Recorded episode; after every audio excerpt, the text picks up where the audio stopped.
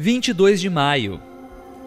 Tendo decidido viver unicamente com os meus próprios recursos financeiros, livre de vícios e, acima de tudo, livre de manipuladores, acreditava que estava destinado a viver uma vida pobre e solitária porque não podia confiar em ninguém.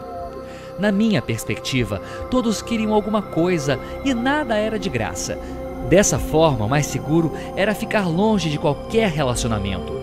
Ajustei-me a uma vida de privação e renúncia, mas por dentro ainda ansiava por uma vida de conforto, amor, segurança, as coisas lindas do mundo e do espírito. Naquela época, vivendo com os meus primeiros dias de libertação, não precisava mais ter as coisas para que me respeitassem ou me admirassem.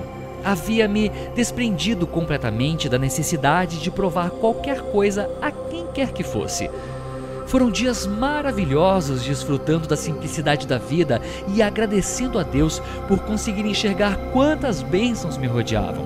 Minha boa saúde, juventude, força, inteligência para trabalhar e para estudar e para manter a minha casa e minha família.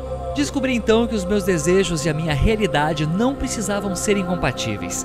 Tudo o que eu precisava era pedir a Deus que me mostrasse o caminho para uma vida plena e abundante, rica e confortável.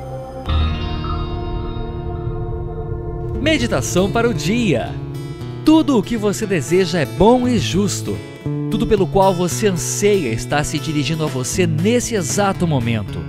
Liberte-se da vergonha de ambicionar uma vida abundante e perfeita. Uma vida sadia e equilibrada precisa contemplar seus desejos. Livre de esperar que os outros preencham suas necessidades, você pode se entregar inteiramente a Deus em todo o poder absoluto de transformar sua vida em uma vida produtiva e perfeita e transformar você em um instrumento perfeito para servir a Deus.